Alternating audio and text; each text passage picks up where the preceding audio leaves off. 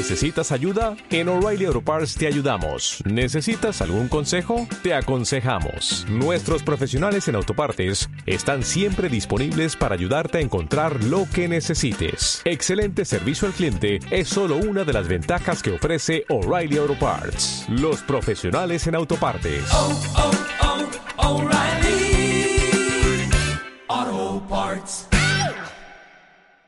Gracias, Alonso. Una menos cuarto, moderna de otros tiempos. Con Carlos Apeña. Carlos, ¿qué tal? Muy buenos días. Pues, pues muy bien. Bueno, de- sí, decíamos el otro día que estabas un poco desilusionado, ¿no? Bueno, decíamos, no, lo dijimos al principio del programa, porque estás desilusionado con la vacuna que te han puesto. Sí, sí, vamos, o sea, es que no, no hay consideración, no ponen a mí la moderna, ¿no? O sea, no sé, o sea, es una... ¿vale? No Ya, bueno. Espero que por lo menos la que me hayan puesto no sea de muy de otros tiempos. Ya, que, no, que no haya caducado. Claro, sí, sí, señor. Bueno, empezamos mayo, que termina hoy, hablando de en modernas de otros tiempos de la pintora Remedios Varo, y vamos a terminarlo con ella. A ver, cuatro episodios anteriores donde supimos que nació en 1908 en inglés, que tuvo formación clásica en la Academia de San Fernando, en Madrid, que viajó al París del surrealismo, nada más casarse con su primer marido, con Gerardo Lizárraga, y que enseguida volvió a Barcelona, donde se juntó con los círculos artísticos más vanguardistas. Sí, vamos, en Barcelona, en concreto en la plaza de Lesseps, formó parte pues del grupo lógico-fobista, que ya recordaréis, sobre todo los más rencorosos, que tenía que ver con esto de la fobia a la lógica y a la razón, ¿no? Pero vamos, llegó a la guerra civil, se enamoró del poeta surrealista Benjamin Peret, que había venido con las brigadas internacionales, pero que terminó perseguido por los comunistas por ser miembro del POUM, y la pareja se marchó, es decir, primero uno y luego la otra, eh, hacia París, donde nuestra moderna vivió en el epicentro del movimiento surrealista y al lado de Breton y todos estos. Pero nada dura para siempre y los nazis toman país y nuestra moderna tiene que huir a México. Lo consigue desde Casablanca huyendo en un barco portugués. Bueno, y ahora, 12 y 46 minutos, llega el momento de la fe de ratas nuestra de cada día. Carlos Sí, al César lo que es de César. No, vamos, el otro día dijimos que tras exiliarse a México, Remedios Varo no volvería a pisar suelo europeo. Pues bien, después de comprobarlo, tengo que decir que una vez más he metido la patas al zancarrón, que es mentira, que me lo inventé. Ajá. Vamos, es cierto que no volvió a vivir en Europa, pero la a la muerte de Peret en, en el otoño de 1959, Remedios iba a volver a París, aunque solamente sea para el entierro. Y además, ahí encontramos una carta que va a, a hablar de, de cómo ha sido su evolución, ¿no? Para cómo ha cambiado su, la- su vida en el país, ¿no? Porque dice, hay la carta que escribe a su marido Walter Greun, eh, hoy hace ocho días que salí de México. Dios mío, qué deseos tengo de regresar, aunque ya no me siento tan mal.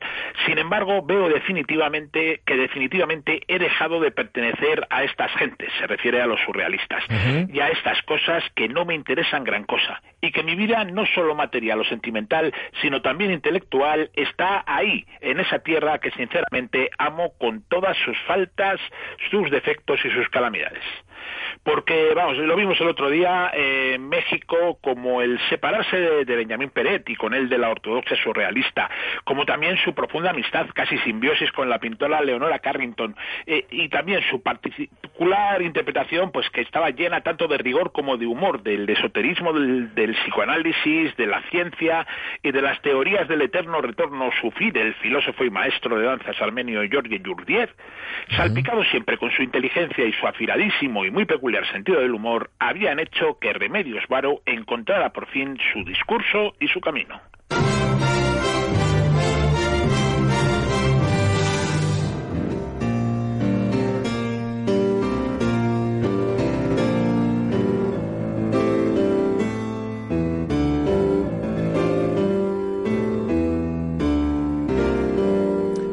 Música es de un mexicano, pero mexicano mexicano, de Joaquín Gutiérrez Eras. Es el primer movimiento, el alegro del divertimento para piano y orquesta, obra escrita en el 49, revisada en el 80.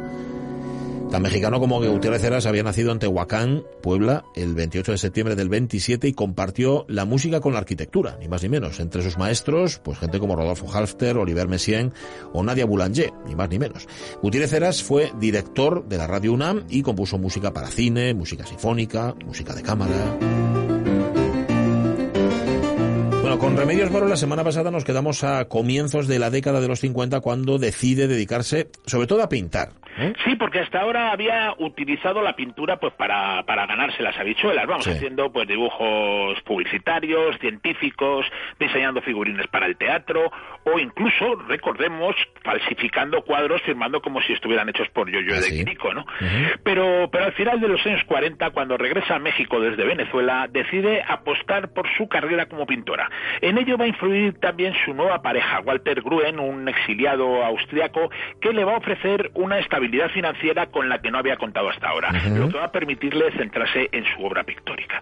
Aunque, como bien recuerda el propio Gruen a, a la biógrafa de Remedios Varo, Janet Kaplan, Remedios nunca quiso depender del todo económicamente y contribuyó a los gastos de la casa tan pronto como empezó a venderse su obra. O sea que la obra se vendió, o, o bueno, fue como hasta ahora. Bueno, mira, en 1955, cuando una vieja conocida desde moderno de otros tiempos, la compositora española Rosa, Rosita García Scott, le pide que participe en una exposición colectiva en la Galería Diana, nuestra moderna, que llevaba sin pintar desde su llegada a México, era completamente desconocida en los círculos pictóricos. De hecho, era la única desconocida de las participantes, que eran pues Leonora Carrington y Alice Rajon, entre las que habían sido miembros del grupo surrealista de París, y también estaban pues Gordiela, Gordiela Elvira Gascón y Solange de Forge. La Galería Diana estaba recién abierta por los músicos españoles Rosita García Scott y su marido Jesús Baligay. Y además de como galería de arte funcionaba como librería y tienda de libro y tienda de discos selecto. En la exposición presentó dos cuadros, Laberinto mecánico y Música de luz y se convirtió para la crítica y para el público en la revelación la revelación de un valor espiritual y técnico tan seguro, tan fuera o tan por encima de lo que ordinariamente se ve.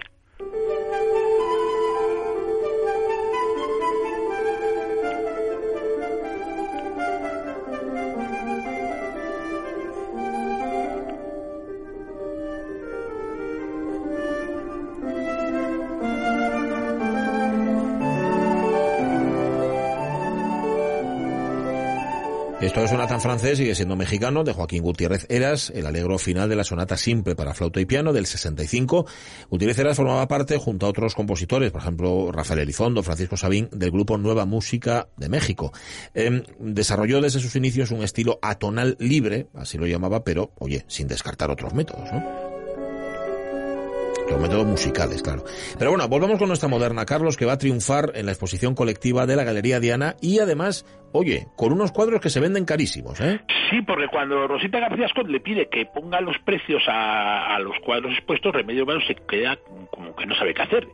Entonces, eh, Xavier Bizárraga, eh, que era hijo de, de su primer marido y prácticamente ahi- ahijado de, de Remedios, dice que Remedios le pidió ayuda a su madre, a Asunción Lazcoreta, la segunda mujer de, Lizárraga, y que ésta le dijo que si no sabía si los iba a vender, pues que los pusiera bien caros. Claro. Y el caso es que Varo hizo caso a su amiga y además pues los cuadros se vendieron y no solamente eso, sino que empezaron a llegarle encargos a porrillo, vamos. Y eso era una cosa, claro, que una pintora tan original como Remedios Varo, me imagino que no le haría mucha gracia, entiendo. Mira, hay una anécdota que no tiene precio, que la cuenta su último marido, Walter Gruen, que es cuando pasó un banquero a- por su casa a encargarle un mural sobre la historia de la banca. Ah. Tras ponerse a reflexionar un rato, Remedios Varo dijo, mira, mira, pues sí que se puede hacer. Sí. Que se imaginaba a un hombre en la entrada de una caverna con un montón de huesos que protege con un gran mazo. Toma.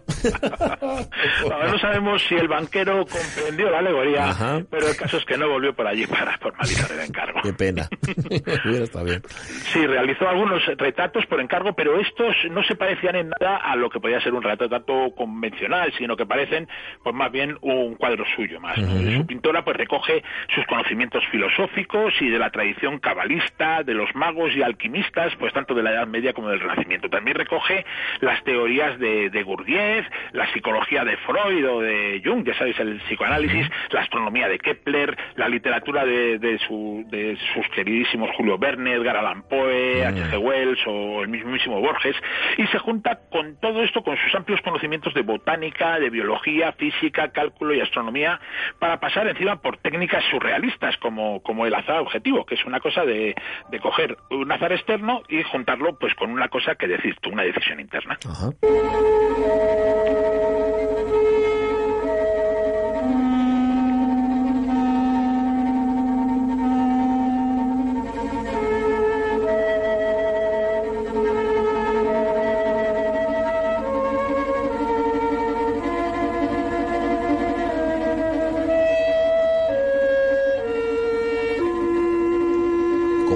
Rencorosos, tenemos oyentes que preguntan mucho. Mm, algunos habrán preguntado por qué, aparte de por ser mexicano, acompaña la música de Gutiérrez Eras a Remedios Varo. Bueno, pues la respuesta está en esta música. Esta música la compuso Gutiérrez Eras como banda sonora de un cortometraje titulado Remedios Varo 1913-1963, que dirigió en el año 67 Jomí García Ascot, artista hispano-mexicano y sobrino de Rosa García Ascot que era galerista de nuestra moderna. Ya en la exposición colectiva de la Galería Diana, algunos críticos, eh, Carlos, ponen en relación la obra de nuestra moderna con la de su mejor amiga Leonora Carrington, de la que hablamos el otro día. Sí, vamos, la crítica destaca desde el primer momento las afinidades que de unas obras que contienen también unas profundas diferencias, ¿no? Porque si tanto la obra de Remedios Varo como la de Leonora Carrington muestran un universo propio, la cercanía, la intimidad de las dos pintoras hacen que estos universos propios de cada una sean al mismo tiempo también el universo propio de la otra, ¿no?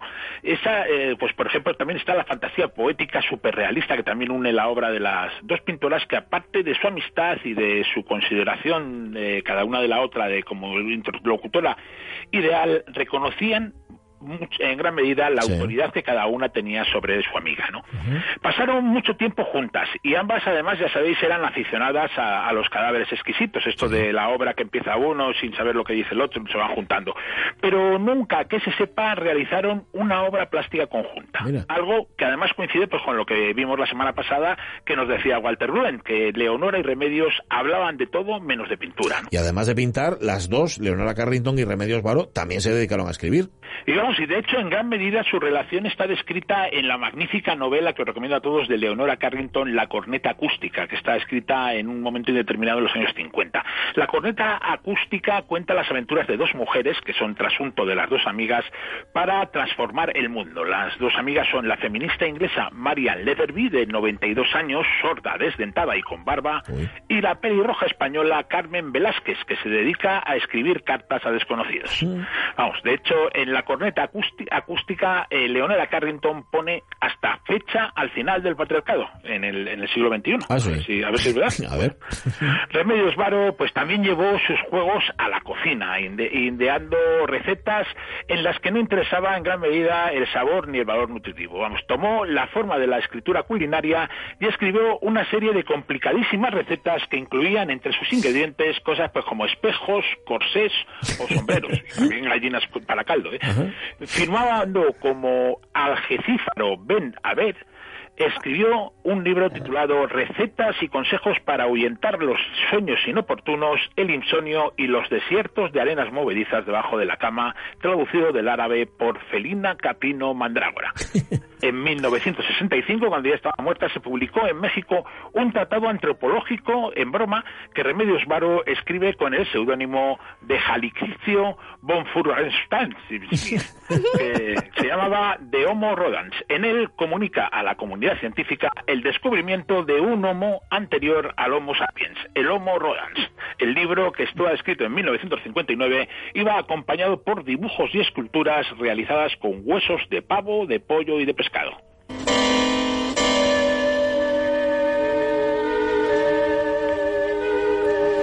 Seguimos escuchando la música de la película Remedios Varo, que por cierto se puede encontrar en YouTube, ni más ni menos. Música de Gutiérrez Eras, compositor que hoy nos ha acompañado, que murió en Puebla de Zaragoza, en México, en el año 2012. Después de la exposición colectiva de la Galería Diana, la carrera de Remedios Varo se hace imparable, pero lamentablemente no le queda mucho tiempo para pintar.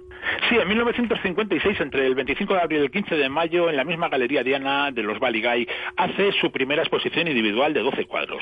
Es un artista en plenitud, a punto de cumplir los 50 años y ya no parará de pintar, pero no tiene demasiado tiempo, menos de una década para dejar una obra prolífica. Paradójicamente, nos dicen quienes la conocieron, eh, Remedios Varo tenía mucho miedo a envejecer porque asociaba la vejez con el abandono.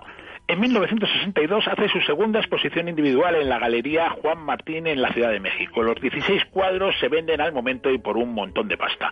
En 1963 pinta su último cuadro, Naturaleza muerta resucitando no le da tiempo a terminar el último que comienza, que se llamaba Música del Bosque.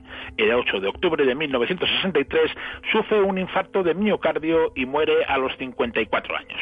Como escribe su sobrina Beatriz Varo, fue enterrada en el Panteón Jardín S, Prado Providencia, bajo el cielo de aquel México que llegó a amar, donde lo que es serio como la muerte conlleva la risa y el juego. Y así termina la historia. Gracias, Carlos La Peña. La una, las noticias y luego el Tenderrepea. Adiós.